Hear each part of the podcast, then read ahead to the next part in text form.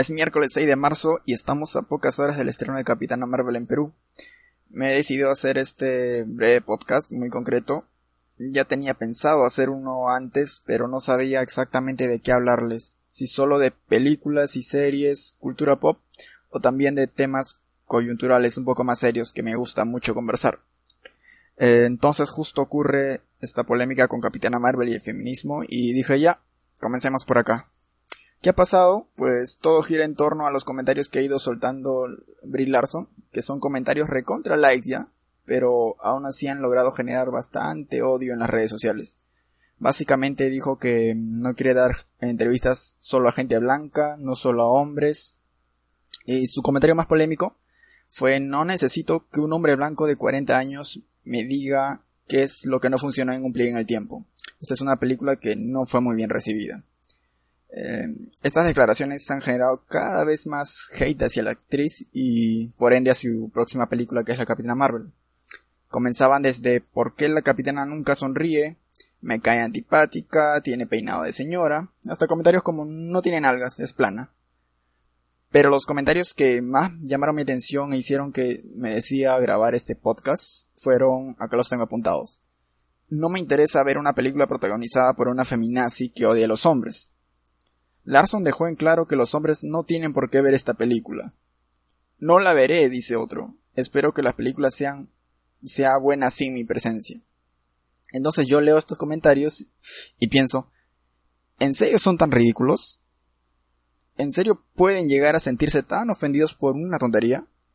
Lo único que yo veo eh, es que la actriz está usando su película para hacer activismo feminista lo cual, dicho sea de paso, me parece totalmente justo.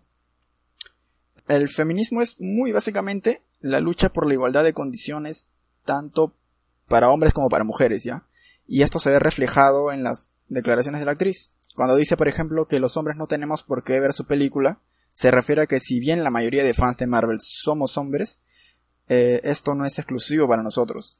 A ella le da igual si ningún hombre va a verla, porque un público totalmente femenino también le es válido, ¿ya? O sea, no se trata de odiar a los hombres ni a los blancos, sino de darle la misma importancia a las minorías del público como las mujeres y a las minorías en su agenda como entrevistadores negros, latinos o asiáticos. Por otro lado, ya se sabe también que la existencia de trolls en redes y esto de boicotear películas criticándolas por cualquier cosa menos por las películas mismas no es nuevo. Ya pasó antes con el último Jedi y con Ghostbusters, pues, le decían, le decían lo mismo, la criticaban de feminazis, y hasta con Black Panther, que la criticaban por ser muy políticamente correcta. Y ojo que se está rumoreando también que Marvel está por sacar un personaje gay. No me imagino que dirán. Así que pues no se deje influenciar tan fácil por los trolls, ¿no? Hay que investigar, eh, hay que investigar algo antes de criticarlo. Un gran problema es que la gente detesta, odia y hasta teme lo que ignora. Tienen conceptos de ciertas cosas que parece que las hubieran sacado de un meme de Facebook y lo comienzan a rebotar como si fuera una verdad. En este caso han tomado unas cuantas frases de toda una entrevista y las han criticado sin analizarlas. En conclusión, no estemos en contra de algo que desconocemos. Tenemos toda la información de que necesitamos al alcance de nuestras manos con nuestros celulares Así que no nos quedemos en la ignorancia, pues.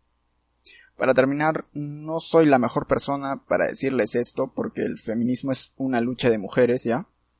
Pero si Capitana Marvel, que es lo más suave y apacible que puede darles el feminismo, los pone de cabeza, les incomoda, les molesta, ¿cómo será en sus vidas cuando se topen con una persona que realmente no tenga reparos en encararlos y mostrarles sus actitudes negativas, como por ejemplo el machismo? Muchas gracias por haberme escuchado.